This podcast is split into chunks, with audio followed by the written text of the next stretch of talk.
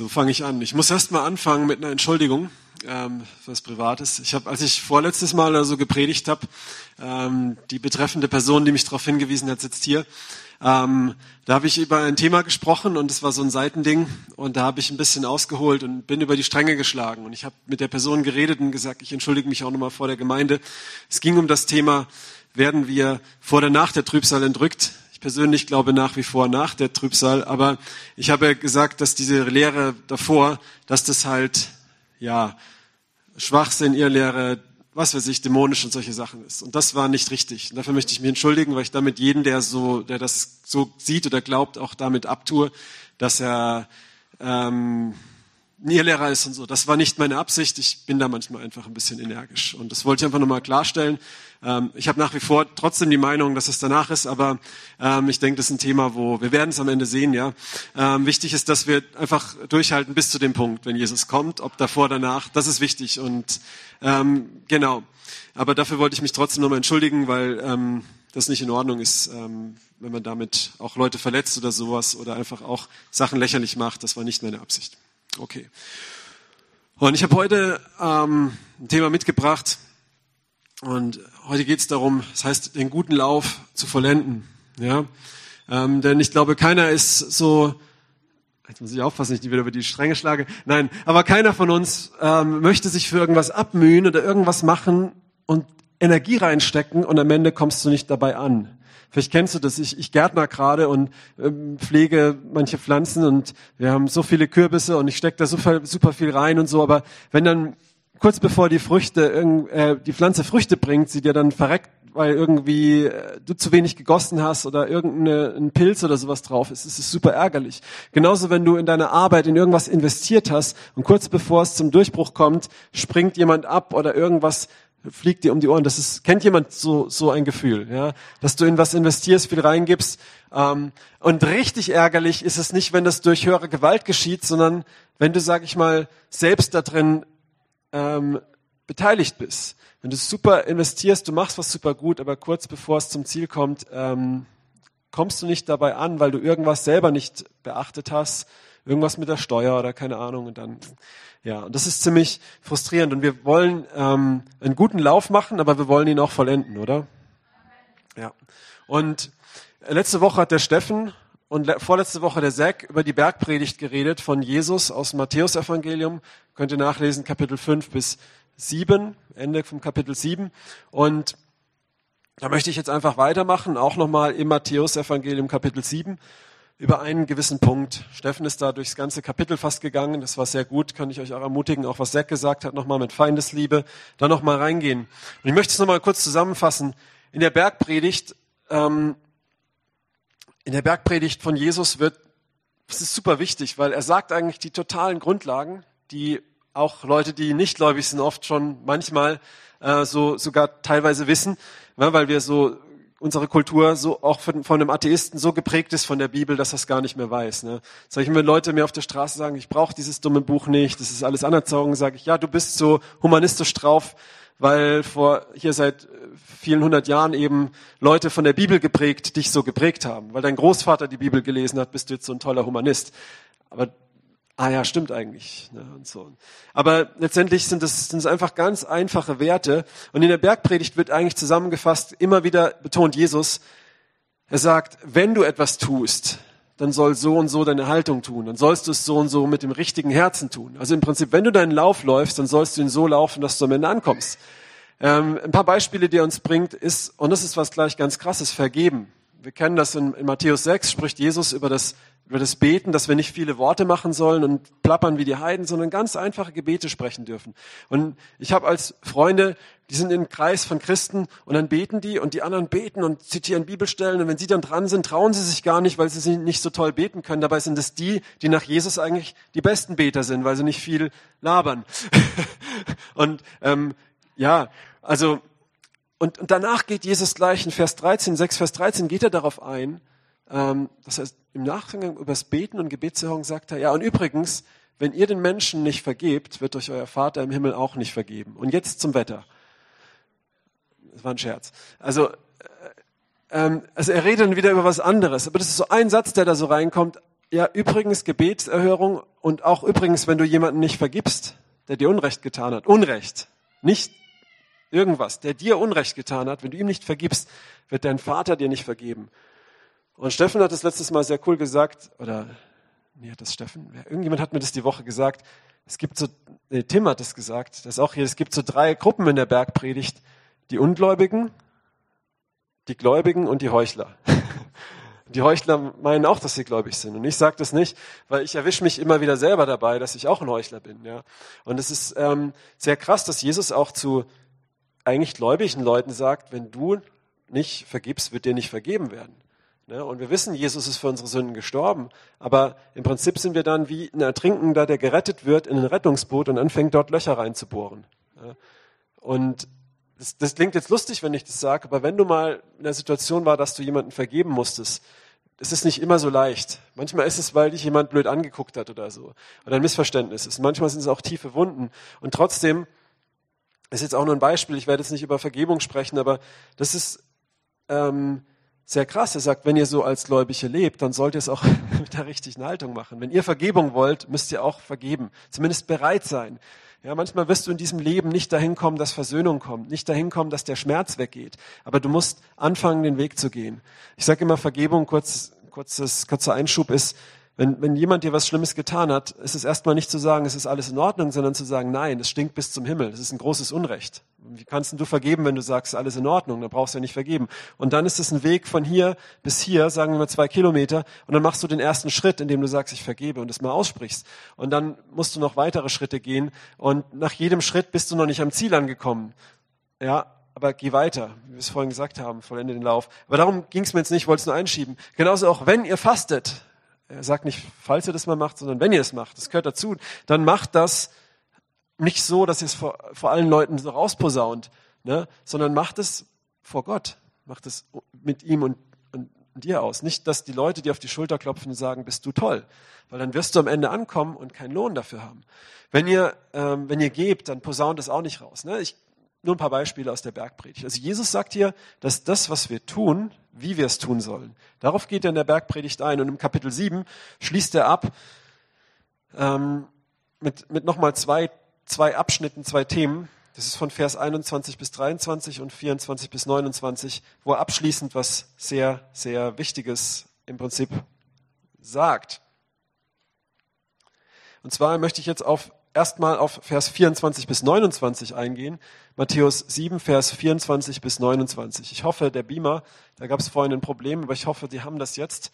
Ähm, wenn nicht, werde ich es aus meiner Bibel vorlesen und ihr könnt eure aufschlagen, das ist auch kein Problem. Könnt ihr mir gerade ein Zeichen geben? Habt ihr das oder soll ich es lieber? Ach, cool, super, spitze, vielen Dank. Und ja, blendet es einfach mal hinter mir ein, ich sag's mal, ah, wunderbar. Jeder nun, der irgend diese meine Worte hört und sie tut, den werde ich mit einem klugen Mann vergleichen, der sein Haus auf den Felsen baute. Ja, weiter. Und der Platzregen fiel hernieder und die Ströme kamen und die Winde wehten und die Stürme äh, und stürmten wieder jenes Haus und es fiel nicht, denn es war auf einen Felsen gegründet. Und jener, der diese meine Worte hört und sie nicht tut, der wird einem törichten oder dummen Manne verglichen werden, der sein Haus auf Sand baute. Und der Platzregen fiel hernieder und die Ströme kamen und die Winde wehten und stießen gegen jenes Haus und es fiel und sein Fall war groß. Genau. Ja, das brauchen wir eigentlich, genau. Und die Leute erstaunten sich über seine Lehre. Aber dieses letzte Gleichnis in der Bergpredigt, das Jesus bringt, ist im Prinzip, wo er zum Schluss sagt, okay, diese meine Worte. Und seine Worte in der Bergpredigt sind nicht, ähm, tu dies, tu das, tu jenes, sondern eher so, wie sollst du es tun? Ja? Und er sagt am Ende, wenn du das alles weißt, aber du tust es nicht, bist du wie jemand, der ein Haus baut, der steckt darin Kraft, wie ich es vorhin am Anfang gesagt habe, und dann kommt ein Wind und dann geht's kaputt und es liegt alles da. Und das wollen wir nicht, oder? So, und, und Jesus sagt im Prinzip, so, das ist meine Lehre, wie ihr die Dinge tun sollt. Und jetzt setzt sie auch um, dass am Ende euer Haus auch stehen bleibt, dass es fest steht auf einem Felsen, dass das, was ihr habt, fest ist. Ja. Und es ist was, was ich mir auch immer wieder selber zu Herzen nehme. Ähm, es ist so eine große Spannung und ich sage immer, wo Spannung ist, da fließt Strom. Ne? Als Christen wissen wir, wir sind alleine dadurch gerettet, dass Jesus für uns am Kreuz gestorben ist. Wir können dem nichts hinzufügen. Und gleichzeitig lesen wir aber gerade bei Jesus sehr viele Gleichnisse, wo über das Tun gehen. Zum Beispiel die beiden Söhne. Der eine sagt, ich helfe dir bei der Ernte, der andere sagt, ich helfe dir nicht. Und der, der sagt, ich helfe dir nicht, dem tut's später leid und er geht. Und Jesus fragt, wer hat denn jetzt den Willen getan? Ne? Oder wir haben es jetzt hier mit dem Hausbau und so. Und, und das ist, ähm, das ist im Prinzip wie, ja, du wirst gerettet, du wirst ins Boot gesetzt und du fängst an, Löcher ins Boot zu bohren. Oder du springst wieder in den Sturm hinein. Ja, ähm, und auch dann ist Jesus gut und er zieht dich auch, auch, auch wieder raus, das habe ich selber erleben dürfen, aber irgendwo ist halt auch der Punkt, ne, wo, ähm, wo er uns herausfordert, hey, weißt du, wenn du weißt, du bist wieder ins Wasser gefallen, ist es nicht das Problem, aber wenn du im Boot sitzt und du bohrst Löcher rein und du merkst nicht, dass es sinkt und du denkst, es ist alles in Ordnung, und du sitzt in deinem Haus, das du auf Sand gebaut hast und der Sturm kommt und du denkst, du bist darin sicher und es stürzt über dir zusammen, das ist schlimm.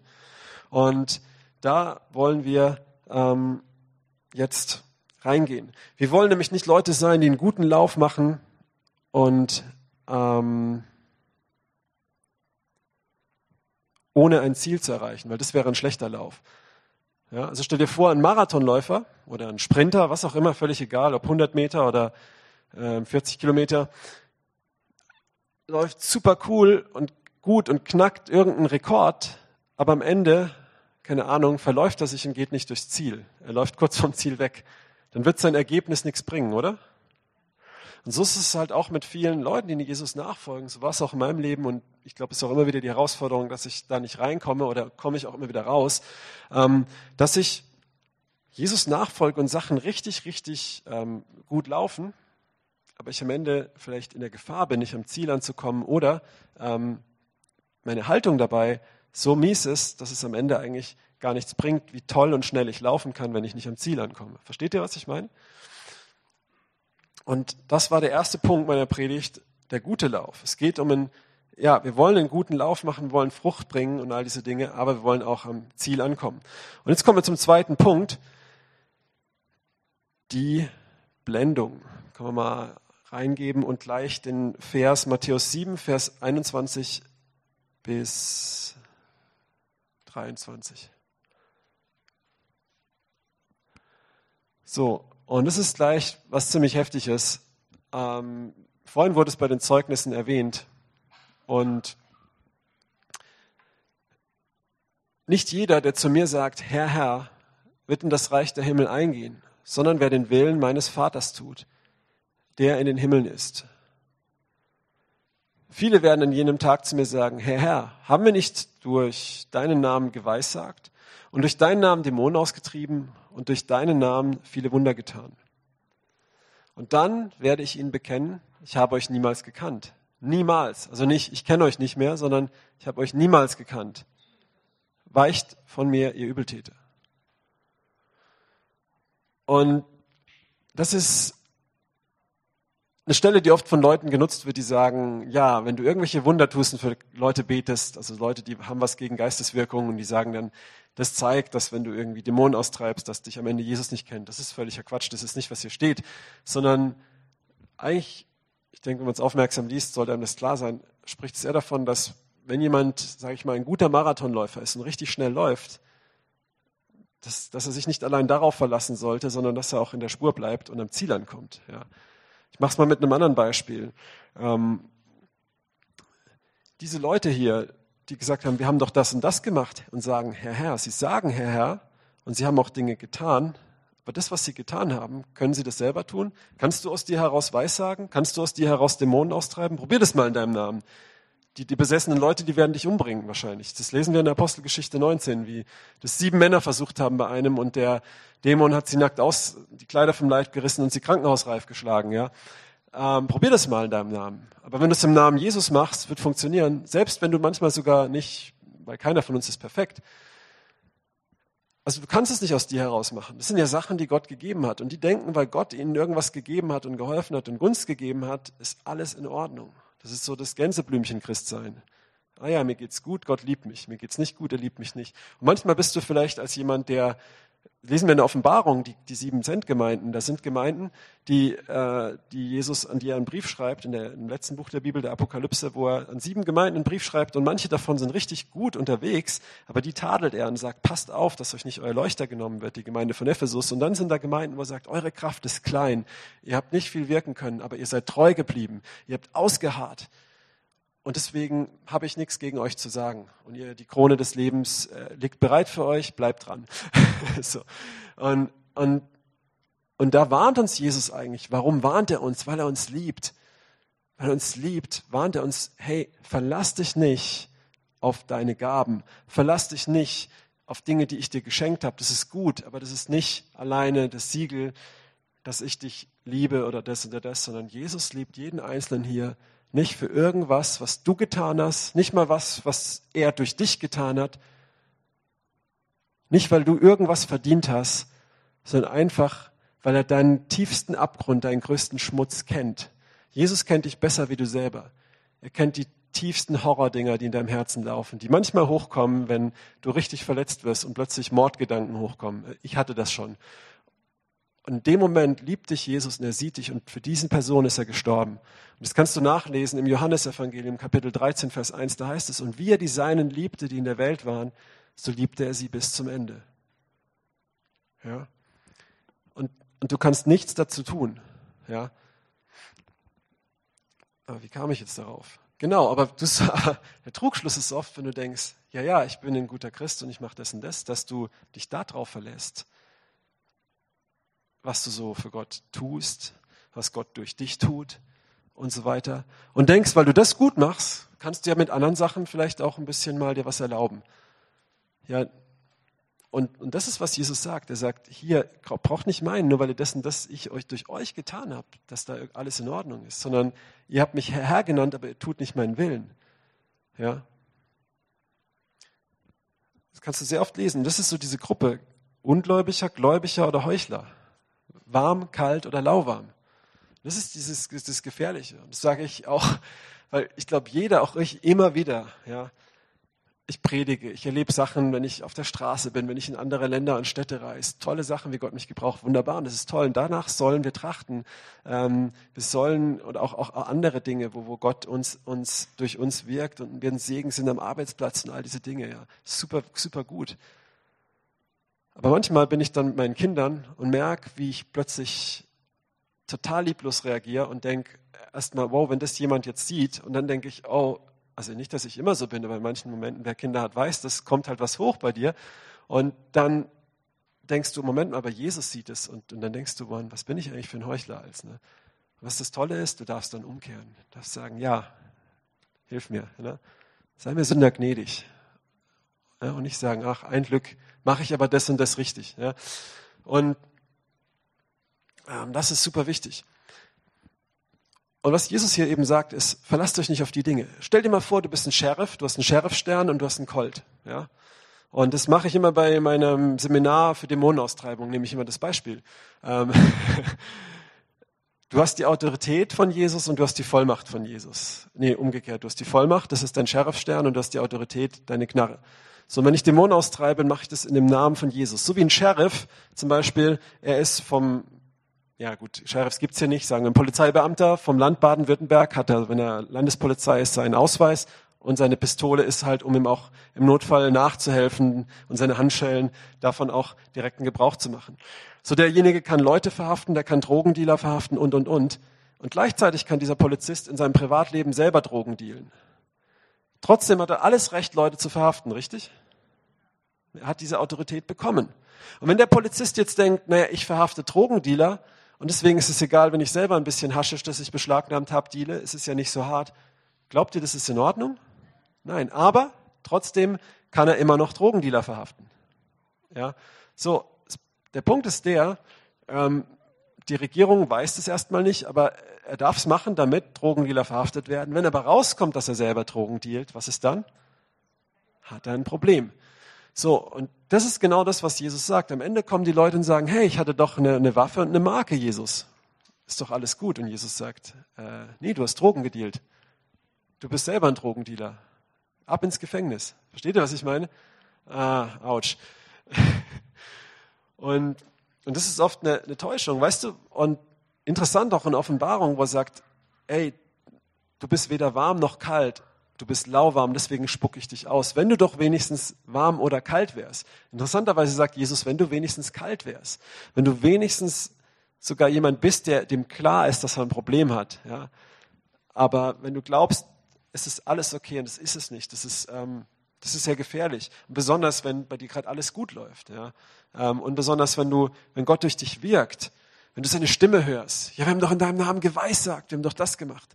Und ich erlebe das halt immer wieder. Und es war bei mir früher selber so. Ich erlebe es immer wieder, wie Leute in Sünde leben. Ich, ich spreche sie darauf an und das ist Liebe. Da komme ich gleich noch zu. Das wäre manchmal für mich, ich bin eher so oft eigentlich, ich mag es mit Leuten in Harmonie zu sein und dass es gut läuft. Es kostet mich immer was, Leute auf was anzusprechen, was unangenehm ist. Wenn ich das dann mache und Leute sagen, ja schon, aber Gott hat zu mir gesprochen und es ist so und so bestätigt und es ist alles, dann sage ich ja. Und Jesus sagt auch, einige werden am Ende vor ihm stehen, zu denen er gesprochen hat und er wird sagen, ich habe euch nicht gekannt, verzieht euch. Versteht ihr, was ich meine? Das ist so, so gefährlich. Und gleichzeitig sollen wir deswegen nicht Gottes Stimme hören, sollen wir deswegen nicht Dämonen austreiben, sollen wir deswegen nicht ähm, Gott dienen, uns gebrauchen lassen und, und, und. Absolut sollen wir das. Ne? Aber das ist nicht was, weil wir das sagen, weil das da ist, dass wir das andere nicht außer Acht lassen. Und ganz ehrlich, jeder von uns hat Charakterbaustellen und jeder von uns fällt bei der Bergpredigt durch. Das ist auch ein bisschen Sinn der Bergpredigt, uns zu zeigen, dass wir angewiesen sind auf die Erlösung von Jesus. Und trotzdem heißt es aber auch nicht, dass wir deswegen alles so machen, wie wir wollen, sondern auch, weil wir erlöst sind. Ne? Das kurze, kurze Erklärung. Also musst du jetzt die Bergpredigt erfüllen oder bist du aus Gnade gerettet und kannst tun, was du willst. Sage ich immer Leuten auf der Straße. Jede Religion, Jesus sagt, ich bin der Weg, die Wahrheit und das Leben. Niemand kommt zum Vater außer durch mich. Und sagen die Leute, wie intolerant. Dann sage ich, nee, Jesus ist der Einzige, der das sagen kann. Weil jede Religion sagt, tu gute Dinge, um zu Gott zu kommen, um Erlösung zu bekommen. So musst du ein guter Mensch sein, gute Dinge tun. Jesus ist tatsächlich der Einzige, der runtergekommen ist Deswegen kann er sagen, ich bin der einzigste Weg, weil es gibt keinen anderen, der das gemacht hat. Und ähm, der dich erlöst hat, ohne gute Werke. Und jetzt bist du erlöst und jetzt darfst du ein guter Mensch sein. Also ein guter Mensch werden. Ja, das ist die Botschaft der Bibel. Ganz einfach. Das ist das Evangelium. Natürlich musst du es annehmen und du musst auch umkehren von dem Alten, weil wenn du daran noch festhältst, wird es nicht klappen mit dem Besserwerden. Aber das ist ein Prozess. Versteht ihr, was ich meine? Und genauso ist es mit der Bergpredigt. Die zeigt uns erstmal, hey, du schaffst es nicht. Aber dann kommt Jesus erst die Tür und du gehst durch ihn durch und dann hilft er dir und lehrt dich die Bergpredigt jeden Tag, dass du die Dinge, die du tust, die auch gut sind, dieses, dieses Fasten, Geben, Vergebung empfangen, Dämonen austreiben, da, da, da, da, da, all diese Segnungen, ähm, wie du es mit dieser Haltung der Bergpredigt machst. Dann hast du einen Heiligen Geist, der dir hilft, darin zu leben. Aber nicht, dass du gerettet bist, sondern weil du gerettet bist. Ne? Aber dafür musst du auch erstmal zu ihm kommen. Und genau, Stell dir mal was anderes vor. Da ist ein Zimmermann ne? und der hat super tolle Makita ähm, Akkuschrauber und äh, Akku-Kappsäge und alles Mögliche, so richtig teure, teures Gerät. Und der ist in der Ausbildung und der musste sein Gesellenstück machen. Und er hat richtig tolles Werkzeug von seinem Meister bekommen. Und dann ist die Prüfung und er baut voll den Murks zusammen. Und dann kommt sein Meister und sagt, du bist durchgefallen. Und er sagt, ja, aber ich habe doch voll die tollen Werkzeuge hier. Also die kosten guck mal, der Akkuschrauber, der kostet 300 Euro. Und da sagt der Meister, ja und? Du bist durchgefallen, du bist ein schlechter Zimmermann, weil den Akkuschrauber hast du von mir bekommen. Du wurdest hier bewertet für das Gesellenstück, das du da bauen sollst, für den Dachstuhl oder was weiß ich was, ja. Versteht ihr, was ich meine? Und das ist Matthäus 7 eigentlich, ne? Mit anderen Worten. Ähm, das ist ja was, was du von Gott bekommst. Gaben, Geistesgaben, die bekommst du von Gott, aber Früchte, ähm, das ist, wo du nach, wonach du gerichtet wirst, ja. Und der Pfarrer Richard Wurmbrand, den kennen einige vielleicht, der war in Rumänien im Gefängnis, ne, im, im, Kommunismus, viele Jahre in Gehirnwäsche und Folter und alles. Das kann man sich nicht vorstellen. Also ich kann echt jedem nur empfehlen, mal sein Buch zu lesen, da gibt es auch auf YouTube Dokumentation. Und er sagte mal was sehr Interessantes. An einem seiner tiefsten Punkte im Gefängnis hat er was sehr Wichtiges gelernt. Da hat er diese Frage gelernt, setze ich mein Vertrauen darauf, dass ich predigen kann oder darauf, dass ich glaube, dass ich an Gott glaube? dass ich ein gläubiger Mensch bin, oder setze ich mein Vertrauen an Gott, auf Gott, an den ich glaube? Versteht ihr, was ich meine?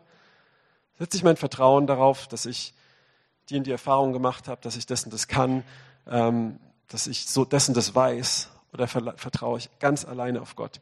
Nun, als der mal unter Drogen gestellt wurde, jahrelang oder monatelang und Gehirnwäsche und Zelle ohne Geräusche und wenn, dann kam immer nur Kommunismus ist gut. Und irgendwann hat er nicht mehr beten können. Erst hat er sich gepredigt, dann konnte er nur noch beten, dann konnte er nicht mehr beten, dann konnte er nur das Vaterunser beten, weil sein Verstand so benebelt war.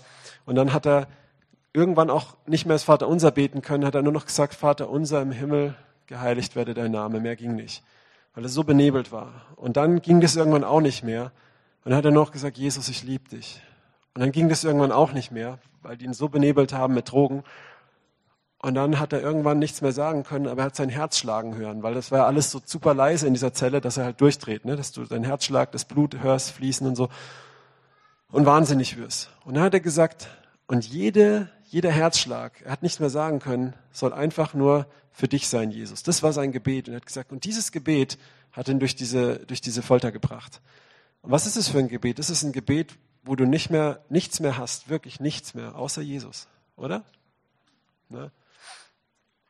Und das ist die Frage, vertraue ich auf meine Gaben, auf das, was ich kann, wie toll ich beten kann, das, was Jesus in der Bergpredigt sagt, darum geht es nicht, oder vertraue ich alleine auf ihn, wirklich alleine auf ihn? Oder vertraue ich darauf, dass ich seine Stimme höre, dass ich Wunder mache, dass das, was ich mache, so fruchtbar ist, dass es so viel, Gott es so segnet. Das mag sein aber er lässt es regnen über guten und bösen Menschen. Ne? Und wenn du das hast, ist es wunderbar. Hey, ich lebe auch in vielen Sachen äh, diese Dinge, aber ich möchte nicht mein Vertrauen darauf setzen. Und ich war in meinem Leben mal an einem Punkt, vor vielen, vielen Jahren, da habe ich erlebt, innerhalb von einem Monat, ich bete für einen Blinden und er wird geheilt. Ich bin in einer anderen Gemeinde und da ist ein Eindruck, ich habe hier ist eine Frau mit schwarz gefärbten Haaren, du hast schwarz gefärbte Haare seit kurzem und du hast Depressionen und Migräne und Jesus möchte ich jetzt freisetzen. Und danach kam eine Frau auf mich zu weinend, die hatte schwarz gefärbte Haare seit zwei Wochen, war seit zwei Wochen in Deutschland, hat das alles erlebt, was ich gesagt habe, ähm, gebetet, sie hat ihr Leben Jesus gegeben, sich taufen lassen und, und, und. Und es ging alles weg. Super cool. Und in dem gleichen Zeitpunkt, wie ich das alles erlebt habe, habe ich Depressionen. Ja. Und das war für mich so wirklich Depression. Ja. Also auch, was vorhin gesagt wurde, der Gedanke kommt, nimm dir das Leben und so. Nicht wirklich das zu tun, aber einfach, ich halte es nicht mehr aus. Und habe ich mich gefragt, wie kann das sein, dass ich solche krassen Sachen erlebe, Gott durch mich wirkt und ich aber seelisch voll des Wrack bin. Ne? Und, und da wurde diese Realität mir nochmal klar, hey, ich habe mich so lange Jahre auf das verlassen, was ich nach außen so bin für andere Menschen, was ich, was ich tue, was ich an Frucht bringe. Aber, und deswegen habe ich auch niemanden mich korrigieren lassen, weil ich dachte, pff, ja, mach du erst mal blinde Augen auf. Hab du erst mal so Worte von Gott. Hör du erst mal das, was es bewahrheitet. Du kannst mir doch gar nichts sagen. Versteht, kennt, kennt ihr das? Dass ihr so zu Leuten kommt und die antworten euch so. Oder dass Leute zu euch kommen und du denkst, ah, du bist ja nicht mal so lange gläubig oder du bist gar nicht gläubig oder das oder das. Aber hast du die Demut? Du musst ja auch nicht von jedem jeden Mist sagen lassen, aber hast du die Demut, dir auch was sagen zu lassen? Ähm, Gott hatte schon mal durch einen Esel gesprochen, ne? Also geht es auch, ne? Hey, wir sehen es sehr oft ähm, in der Bibel, dass, dass Gott einen Samson nimmt, ne? dieser Typ mit den langen Haaren, der so Kraft hatte und super viele Philister platt gemacht hat. Warum? Weil er die Philister platt machen wollte, Gott, und das Volk Israel retten. Nicht, weil Samson ein cooler Typ war. Ja, der ist im Puff ständig einen ausgegangen, ne? in der damaligen Zeit. Ne? Der war, hat nicht so ein gutes Leben geführt, überhaupt nicht gottesfürchtig. Selbst am Ende hat er ähm, alles nur für sich gemacht. Seine Rache war nur für sich. Ein total fiesen Charakter, der Typ. Ja. Und Gott hat ihn gebraucht, aber nicht, weil er gut war. Und ich weiß auch nicht, ob der am Ende Errettung erfahren hat. Er hat nicht wirklich Buße getan. Er hat, es tat ihm zwar leid, aber eigentlich nur, dass er Rache nehmen kann für sich. Gott, weil Gott ging es nicht um den Samson, also natürlich ging es um ihn, aber ähm, nicht, weil der Samson so toll war, sondern weil er das Volk retten wollte. Genauso Nebukadnezar wird in der Bibel gesagt, der König von Babylon, ein böser König. Und Gott sagt dem Propheten Jeremia, das ist mein Knecht. Den werde ich gebrauchen, um euch platt zu machen, um euch richtig zu vernichten, damit ihr mein Gericht schmeckt und vielleicht mal umkehrt. Ich habe euch so viele Chancen gegeben, ihr kapiert es nicht. Das ist das Letzte, was euch hilft. Aber dann, wenn seine Sünde voll ist, werde ich ihn auch platt machen. Also das ist, versteht, versteht was ich meine? du kannst auf gewisse Sachen nicht dein Vertrauen setzen, sondern alleine auf Jesus. Alleine auf Jesus. Und, ähm, und nah an seinem Herzen sein und dir von ihm die Bergpredigt erklären lassen. Und dann bist du sicher, weißt du? Aber es ist eine falsche Sicherheit. Und was ich merke, und das ist jetzt der, der dritte Punkt, oder ich möchte noch ganz kurz zu einem Wort kommen, Jeremia 18, Vers 7 bis 10. Das ist ganz, ganz wichtig. Jeremia 18 ist sowieso ein super wichtiges Kapitel, wie auch Gott spricht durch völlig natürliche Sachen, die man sieht. Und hier sagt Gott, einmal rede ich über ein Volk und über ein Königreich, es auszureißen, es abzubrechen und zu zerstören. Ja, also Gott redet, prophezeit Gericht über ein Volk, kehrt aber jenes Volk, über welches ich so geredet habe, von seiner Bosheit um, so lasse ich mich des Übels gereuen, das ich über sie gedacht hatte. Ganz kurz, Gott schickt eine Prophetie, eine Vernichtungsprophetie, aber das Volk handelt anders, es tut Buße und Gott verschont es, obwohl er das durch sein Wort klar gesagt hat. Das sehen wir bei dem Buch Jona, der Prophet Jona, der nach Nineveh geht. Sie tun Buße und Gott wendet das Gericht ab. Ja? Und jetzt geht's weiter. Und ein anderes Mal rede ich über ein Volk und über ein Königreich, es zu bauen und zu pflanzen. Aber es tut aber was Böses in meinen Augen, so dass es auf meine Stimme nicht hört. So lasse ich mich des Guten gereuen, das ich ihm zu erwiesen gesagt hatte. So. Und oft, das war bei mir so in meinem Leben und oft habe ich mit Leuten zu tun, wo ich sage, hey, das und das ist nicht richtig. Und dann kommt, ja, aber Gott hat mir das und das zugesagt. Er hat es so und so gesagt. Und wer bist du jetzt, dass du mich darin korrigieren willst? Gott hat gesagt. Sag ich, ja, aber du lebst da ganz klar in Sünde. Und Gott vergibt Sünde, aber dafür musst du umkehren. Nein, Gott hat zu mir gesagt, ich bin richtig, das bisschen Sünde interessiert Gott nicht. Ich kann so weitermachen. Ich kann einfach weitermachen. Sag ich, ja, aber dann lesen wir mal zusammen diese Stelle. Gott sagt was Gutes zu, aber wenn der Mensch ist auch noch mitverantwortlich und wenn du dann absolut dir Löcher in dein, in dein Boot bohrst, dann geht's halt unter. Ja, dann wird Gott es auch, auch wenn er es zugesagt hat, dass auch oft Leute sagen, ja, das ist mein Partner, Gott hat mir das gesagt. Und dann leben sie aber halt in ihrer Ehe wie, ja, Gott hat ja gesagt, dann kann ich ja machen, was ich will. Und am Ende geht die Ehe auseinander, dann heißt es ja, ich verstehe Gott nicht, ich bin wütend auf Gott, weil Gott hat mir gesagt, das ist mein Partner und jetzt sind wir getrennt oder so. Das ist nicht, nicht, nicht, nicht, nicht immer so, aber das habe ich schon oft gehört, weil ich sage, ja, Gott hat es zugesagt, das ist sicherlich auch von ihm gewesen, aber du bist auch mit in der Verantwortung. Dann nimm auch Korrektur an. Und sage ich nicht, weil, weil ich alles richtig mache. Lass uns zum letzten Punkt kommen. Die Route korrigieren. Routenkorrektur. Beim Navi, ne? Wenn du dich verfahren hast, dann rechnet es eine Alternativroute. Und Lass uns aufschlagen, Sprüche 27, Vers 5 und Vers 17, beide Verse anschauen. Besser offener Tadel als verhehlende Liebe. Ja? Oder ähm, Liebe mit Hass oder so kann man es auch übersetzen, ja? als falsche Liebe. Ja? Wir leben gerade in einer Zeit in Deutschland, ich glaube, vorhin wurden auch Sachen gesagt, wo einen das, einigen das politisch Unkorrekte ziemlich aufgestoßen ist. Aber ähm, weil es halt einfach wichtiger ist, dass man sich richtig ausdrückt, wie dass man die Wahrheit sagt. Lieber sage ich auf eine nette Weise, nenne ich Böses gut und Gutes böse, als klar und unpopulär und was auch immer eine Sache beim Namen zu nennen und dann bin ich bei allen unten durch. Ja. Hassrede hat momentan scheinbar mehr Gewicht im äh, Strafgesetzbuch wie alle möglichen anderen Verbrechen. Ja. Aber die Bibel sagt ganz klar, lieber Tadel mit Liebe und das ist was, was die Propheten machen, das ist was Gott macht, wenn er zurechtweist. Das ist, was wir auch machen sollten, weil wir Menschen lieben. Wenn ich meine Kinder liebe, dann bringe ich ihnen doch was bei. Eins meiner Kinder hat die Woche was gemacht, wo ich ständig gesagt habe, mach das nicht. Und dann musste ich das Kind auch bestrafen. Und es fiel mir überhaupt nicht leicht. Aber ich wusste, wenn ich das nicht mache, wird das Kind lernen, dass es einfach so weitermachen kann. Und da ist ein Sachschaden entstanden. Ich habe gesagt auch zu dem Kind, zu meinem Kind, mir geht es nicht um den Sachschaden, der ist mir völlig egal. Das ist natürlich schon blöd, aber ähm, das, deswegen kriegst du keine Strafe, sondern damit das in deinen Kopf reinkommt, dass du lernst, du, dass irgendwann bist du mal älter, fährst jetzt alleine Fahrrad und so und ich sag Stopp und du hältst nicht an und ich sag's dir immer wieder und dann kommt ein Auto und du bist tot oder du sitzt im Rollstuhl und das will ich nicht, ja. Irgendwann machst du das mal bei den falschen Leuten, die dich nicht lieben. Und dann bist du, bist du kaputt. Ne? Ich denke, das ist uns allen klar. Und Vers 17, da heißt es, kann man gerade auch noch, ähm, Eisen, wird Eisen wird scharf durch Eisen und ein Mann schärft das Angesicht des anderen. Ja, manchmal sagt dir Gott was zu, wie wir es vorhin gelesen haben, was Gutes. Und du kommst aber vom Kurs ab. Und dann schickt er Propheten. Und die sind nicht immer mit einem heiligen Schein. Manchmal sind es auch Idioten oder Chaoten aus deiner Sicht. Aber Gott gebraucht sie. Und hast du die Demut, dir was sagen zu lassen und sagst du, nee, nee, ich habe im Namen Jesus schon das und das gemacht. Nee, ich bin ja so und so. Ja? Bist du zu stolz?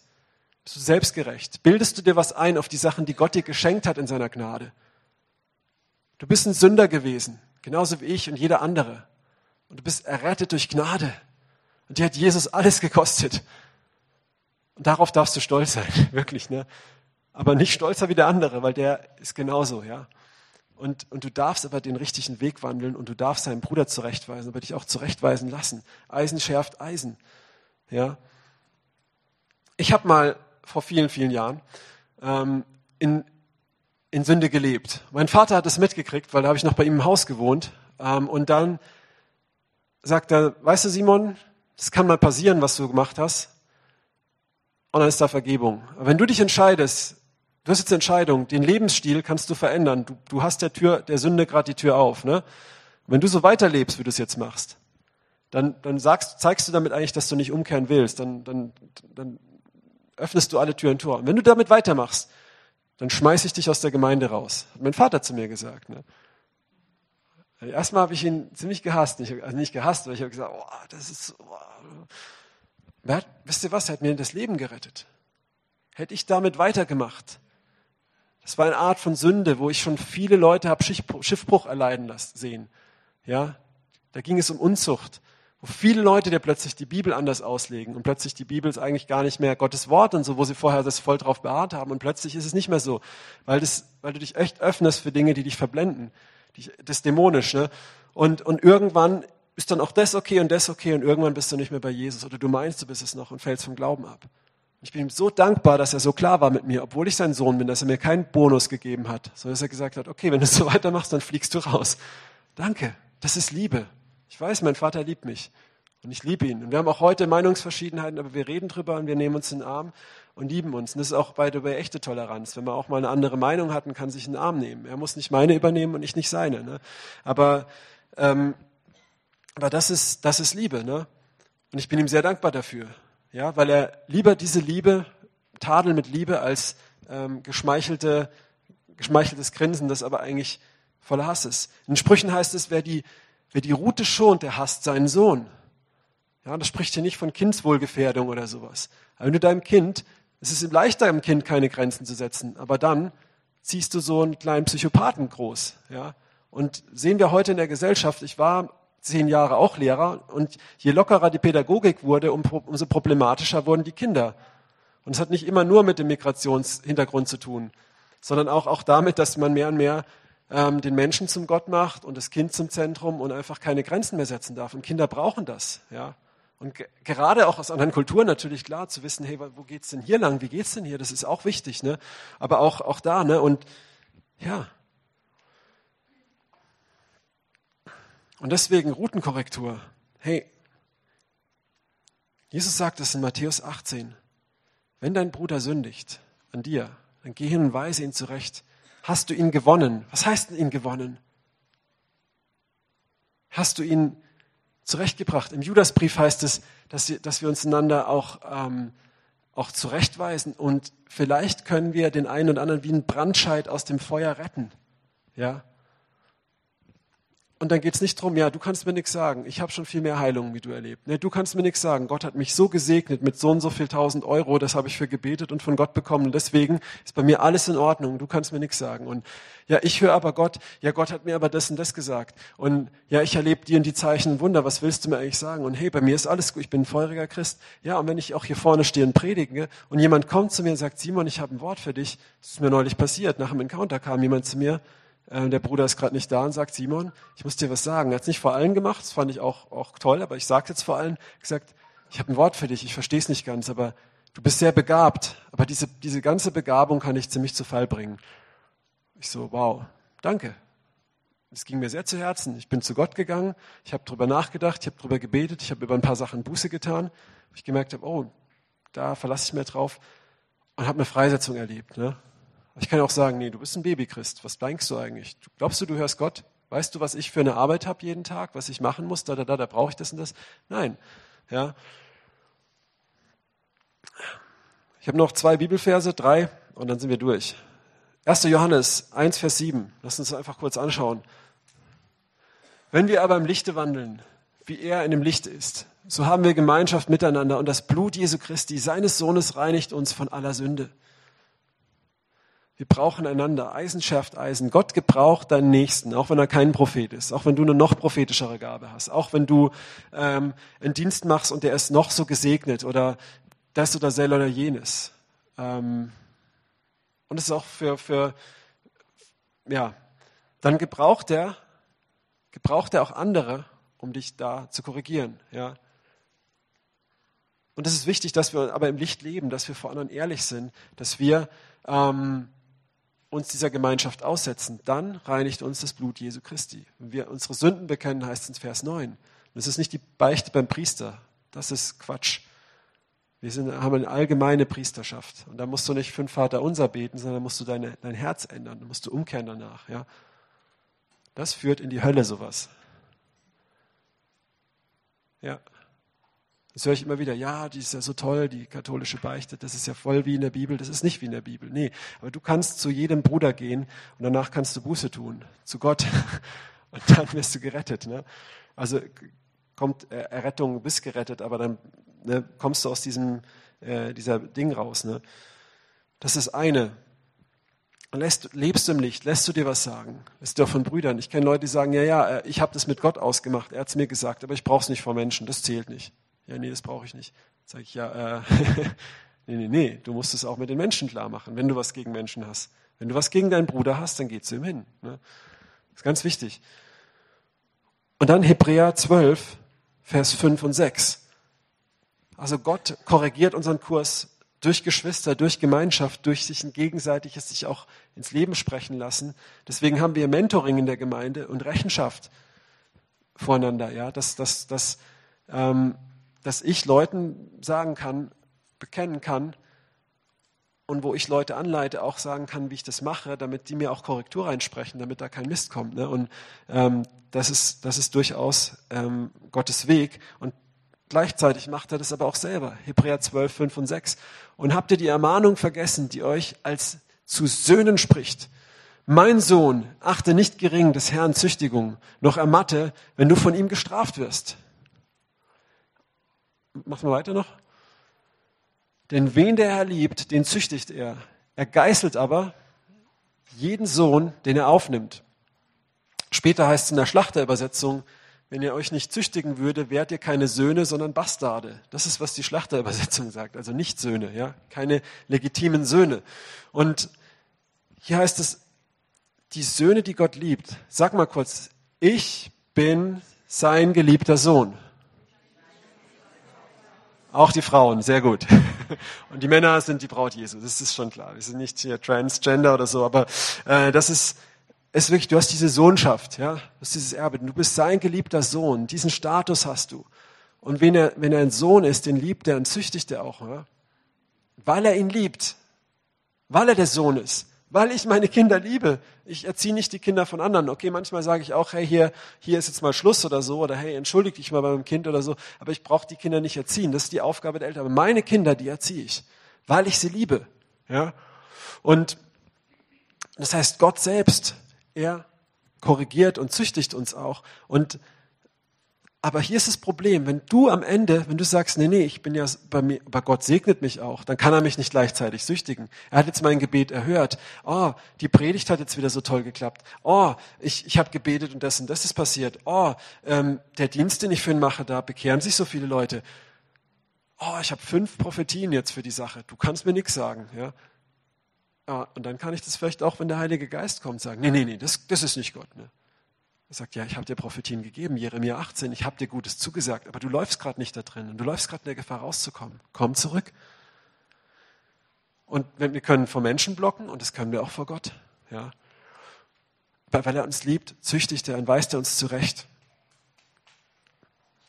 Und das war bei mir mal, als ich, als ich nach diesen Depressionen, wo ich von erzählt habe, ein Jahr später, ich war so im Heilungsprozess und ich gehe spazieren mit Gott und Gott sagt zu mir, Simon, bist du bereit, bist du bereit? Du bist jetzt gerade an einem Punkt, das habe ich zugelassen, deine ganzen Depressionen. Das war jetzt nicht unbedingt, das war auch selbst verschuldet, aber Gott, um mich da rauszukriegen, musste mit mir diesen Weg gehen. Ich habe es auf die harte Tour gebraucht. Würde jetzt zu lang dauern, das zu erklären, weil ich eben niemals jemand an mich rangelassen habe, auch nicht Gott, weil ich Zeichen und Wunder, Versorgung übernatürlich und und und erlebt habe und gedacht habe, ich habe den Superglauben. Aber in meinem Herzen konnte ich keinen Menschen vertrauen ja, und damit auch nicht Gott vertraut. Und da hatte ich einen blinden Fleck und Gott musste mit mir die harte Tour gehen. Und dann sagt er, als ich da gerade so durch bin, so Simon, ich habe das alles zugelassen, bist du bereit, mir nie wieder zu dienen in deinem Leben und einfach nur ein guter Familienvater zu sein und mehr nicht? Keinen Dienst zu machen. Deine ganzen Verheißungen, Prophetien, die ich dir gegeben habe, mit dessen, das Sehen und Erweckung, alles passiert nicht. Einfach nur Familienvater sein, wenn ich das von dir will.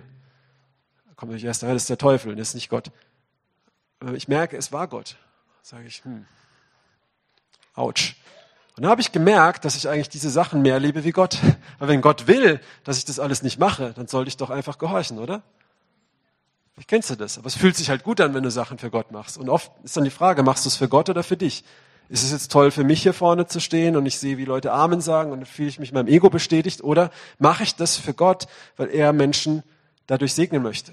Und lass es auch andere machen und bring andere da rein, das zu machen, dass noch viel mehr Menschen erreicht werden. Ja? Und, und da habe ich gesagt, okay, Herr, wenn du das wirklich willst, wenn du das jetzt bist, der zu mir spricht und du willst, dass ich nie wieder was für dich mache, irgendeinen Dienst, ja, nur meine Familie liebe, okay, dann mache ich das. Und ich habe wirklich gewusst, okay, das ist jetzt Gott und wenn ich das jetzt sage, dann ist das ein Deal. Und in dem Moment, wo ich das gesagt habe, kommt eine Stimme, die sagt, wow, Genau das wollte ich von dir hören. Weißt du, nur wer, wer, wer seinen Dienst loslässt, der kann ihn auch bekommen. Ne? Und es war in der Zeit, da hatte ich immer noch so ein bisschen Depressionen und hatte noch einen Durchhänger und ein paar Jahre später ist meine Tochter gestorben, dann war es noch schlimmer und so. Und, und heute stehe ich hier und Gott hat Sachen erfüllt und sowas. Aber weißt du, der Abraham, der war so gesegnet, weil er alles losgelassen hat, weil er sogar seinen eigenen Sohn auf den Altar bereit war zu legen. Ja? Den hat Gott auch geprüft, weil er ihn liebt, weil er ihm mehr geben wollte, weil er ihm wirklich diese Nachkommenschaft geben wollte, die in Jesus erfüllt ist. Und jetzt lasst euch uns, uns schließen mit einer Bibelstelle, Jeremia 24, Vers 4 bis 7. Und das Wort Jahwes geschah zu mir also. So spricht Jahwe, der Gott Israels. Wie diese gute Feige so werde ich die Weggeführten von Juda, die ich aus diesen Orte in das Land der Chaldäer weggeschickt habe, ansehen zum Guten. So werde ich meine Augen auf sie richten zum Guten und sie in dieses Land zurückbringen. Und ich werde sie bauen und nicht abbrechen und sie pflanzen und nicht ausreißen. Und ich will ihnen ein Herz geben, mich zu erkennen, dass ich Jahwe bin und sie werden mein Volk sein und ich werde ihr Gott sein und sie werden mit ihrem ganzen Herzen zu mir umkehren. Okay, soweit mal. Das ist die eine Gruppe, die guten Feigen. Die werden aber nach, von ihrem Land rausgerissen und nach Babylon gebracht, ins Exil und werden dort gedemütigt 70 Jahre. Wir kennen den Lauf der Geschichte oder viele hier vielleicht aus der Bibel. Und die sind den schweren Weg gegangen, die sind die Zurechtweisung gegangen, die sind die Demütigung gegangen. Und die wird Gott zurückführen und sich über ihn erbarmen, weil sie diese Kurskorrektur angenommen haben. Die sind aus ihrem Land rausgerissen und haben gesehen, was passiert, wenn wir den Bund Gottes brechen und wie gnädig ist er, dass er uns wieder zurückführt. Und jetzt kommt die zweite Gruppe. Und die schlechten Feigen, die, die vor Schlechtigkeit nicht gegessen werden können, ja, so spricht Yahweh, also Gott.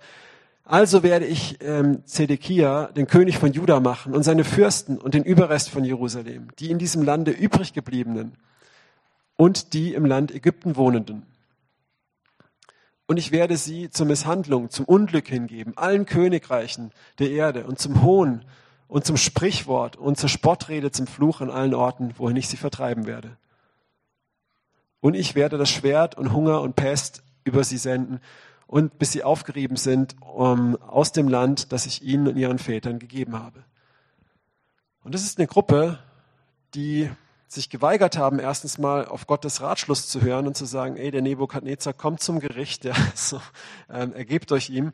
Und dann auch eine Gruppe von Leuten gemeint, die dann auch im Land geblieben sind, die nicht ins Exil kamen, die dann als allererstes mal den Statthalter erschlagen haben und das Gericht Gottes nicht angenommen haben und dann nach Ägypten fliehen wollten und da dann irgendwie umgekommen sind und die verflucht waren. Das kannst du weiterlesen am Ende vom Buch Jeremia. Und was ist das für eine Gruppe, was repräsentiert? Das sind die Leute, die sich durchgeschlängelt haben, die gesagt haben, wir sind die Erwählten Gottes und wir werden um Biegen und Brechen doch noch unser Ding machen und, und nicht ins Gericht kommen. Also nicht, was heißt ins Gericht, also nicht keine Zurechtweisung abbekommen. Ja? Wir lassen uns nicht korrigieren. Wir machen unser Ding, weil wir haben ja Verheißungen, dass Gott uns in diesem Land haben möchte.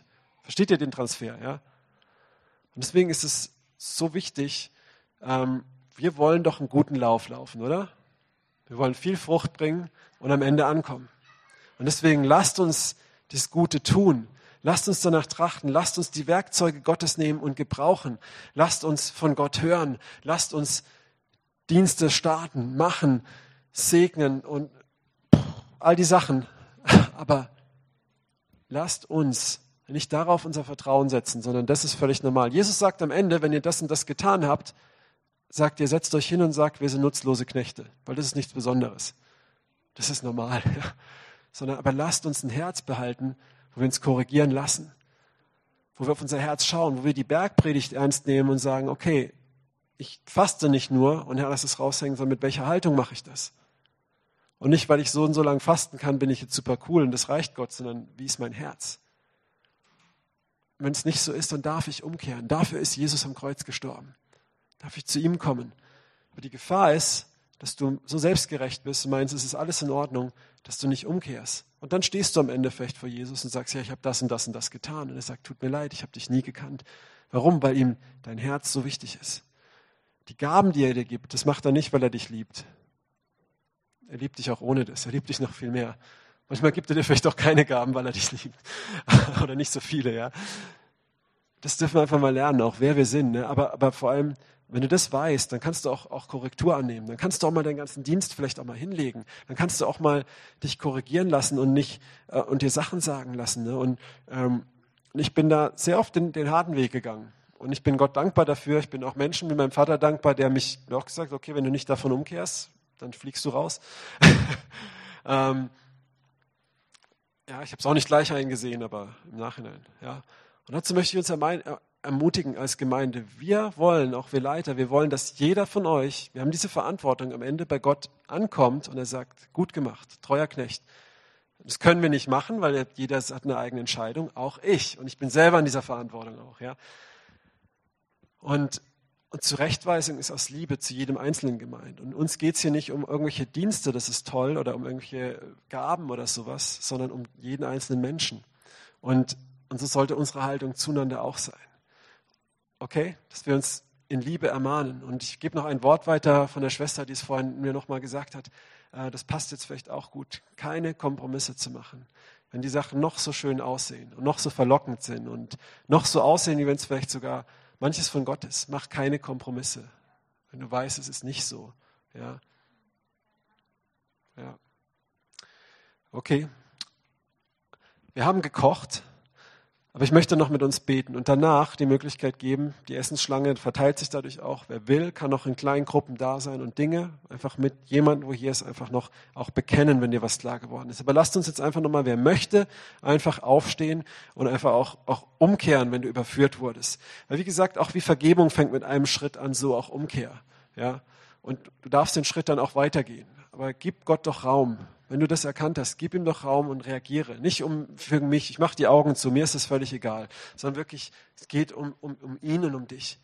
Und wenn du jetzt einfach umkehren möchtest, wo du merkst, wow, ich habe mich auf meine Gaben verlassen, ich habe mich auf meine Berufung verlassen, ich habe mich auf, auf irgendwelche Zusagen von Gott, natürlich sollst du dich darauf verlassen, aber dadurch unkorrigierbar gemacht, wo ich vielleicht diese Zusagen und den Kurs davon verlassen habe. Wenn du überführt wurdest, dann steh jetzt auf und streck dich aus und kehr um zu Gott. Und danach war einfach die Möglichkeit sein, vielleicht mit jemandem, den du kennst, oder vielleicht auch irgendjemand, den du nicht kennst, manchmal auch leichter in der kleinen Gruppe, das auch vor Menschen zu bekennen, im Licht zu leben.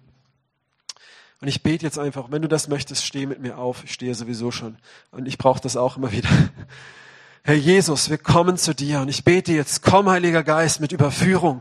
Und da, wo Frustration ist, weil man das schon so oft gesagt hat, komm du jetzt hinein und schenk du wirklich einen Anstoß. Schenk du also ein, ein, ein ähm, nicht Stoß vor den Kopf, sondern wirklich ein, ein, ein Anstoß, der freisetzt, Herr Jesus. Komm und brich jetzt durch, diesen Weg zu gehen, diesen Weg der Demut zu gehen, diesen Weg zu gehen, auch uns, uns Götzen zu verlassen, Dinge, die so toll aussehen, aber eigentlich ein Kompromiss sind, Dinge, auf die wir uns verlassen haben. Ja, wir wollen in Gaben gehen ich bete, stell du Dienste, stell du Prophezeiungen, Verheißungen wieder her, Herr Jesus. Aber danke, dass du es machst in Gesundheit und in, in Liebe und Fest, dass wir Häuser bauen, die auf Fels gebaut sind und nicht auf Sand gebaut sind. Herr Jesus, bete, ich bete jetzt in deinem Namen, dass du jetzt freisetzt und da, wo Häuser auf Sand gebaut sind, dass wir auch den Mut haben, sie einzureißen und dass wir neu graben bis auf den Felsen das Fundament und neu anfangen, dass wir dein Wort nehmen und es auch tun, Herr Jesus. Komm mit diesen einfachen Wahrheit aus der Bergpredigt und veränder unser Herz, Herr Jesus. Komm jetzt zu jedem, der sich ausstreckt und gib Offenbarung, auch da, wo jeder zu fest mit sich selbst ins Gericht geht ähm, und den Maßstab, den er zu hart an andere legt, an sich legt, auch barmherzig zu sein mit anderen und deine Barmherzigkeit anzunehmen, aber in der Heiligkeit zu wachsen, Herr Jesus. Jesus. Komm, wir brauchen Heiligkeit. Komm und führ uns da rein durch deinen Heiligen Geist. Herr Jesus, ich bete, dass du uns freisetzt, dass du jetzt kommst und wirklich auch Reinigung schaffst, Versöhnung schaffst, Vergebung schaffst, dass du ähm, Demut schaffst, Umkehr schaffst, ähm, wo wir wissen, wir machen Kompromisse, wir laufen in, in, in Unreinheit, aber sind gleichzeitig gesegnet und es geht nicht. Du kannst nicht zwei Herren dienen. Das ist eine Lüge und du wirst in der Hölle enden, wenn du nicht, wenn du nicht, ähm, wenn du dieser Lüge konsequent weiter glaubst.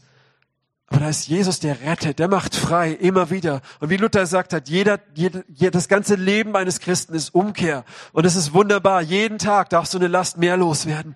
Und ich bete jetzt, Herr Jesus, setz es jetzt frei, setz über Führung frei und schneid jetzt Lasten ab. In dem Namen Jesu bin ich jetzt jeden Geist der Verdammnis und der muss gehen in Jesu Namen. Ich binde jetzt jede Last von auch, auch wo du dich um dich selber drehst. Depression, das muss weichen im Namen Jesu Christi. Ich binde jetzt jeden Geist von ähm, ja auch auch äh, vernichtenden Worten, die du über dir ausgesprochen hast und darin gefangen bist, nicht umzukehren.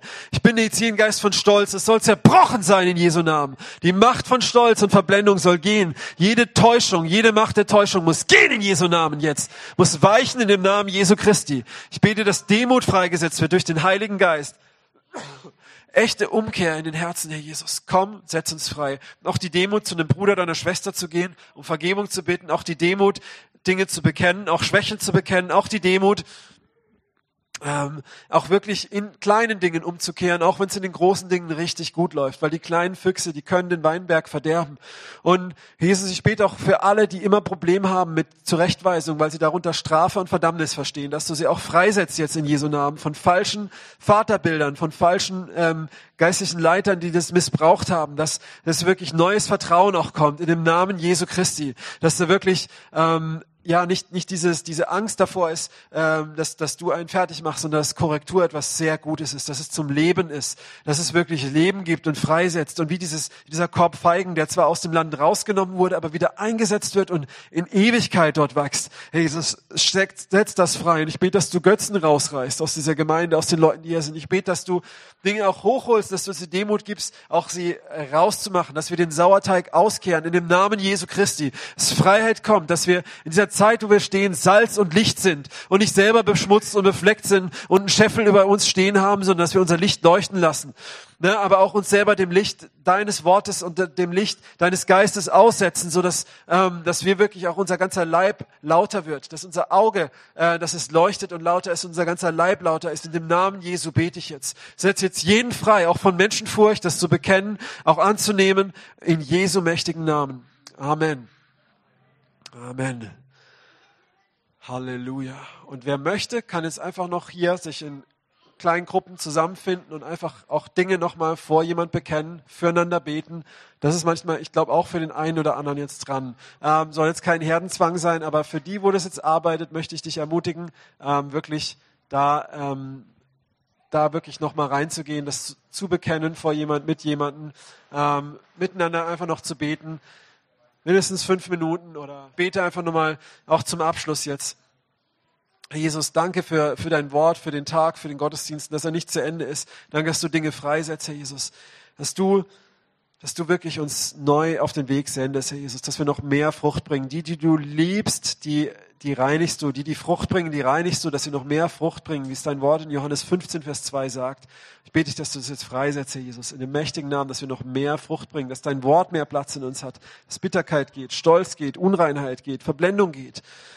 Ja, all diese Dinge gehen in dem Namen Jesu Christi. Kompromisse gehen in dem Namen Jesu Christi. In dem Namen Jesu Christi. Yes. Und ich segne euch in Jesu Namen auch für den Tag und die Woche, Salz und Licht zu sein, Jünger von Jesus zu sein und keine Heuchler oder Sonntagschristen. Und wenn wir da reinkommen, Herr, dass du uns auch immer wieder aus diesem Sumpf rausziehst durch deinen guten Geist. Amen.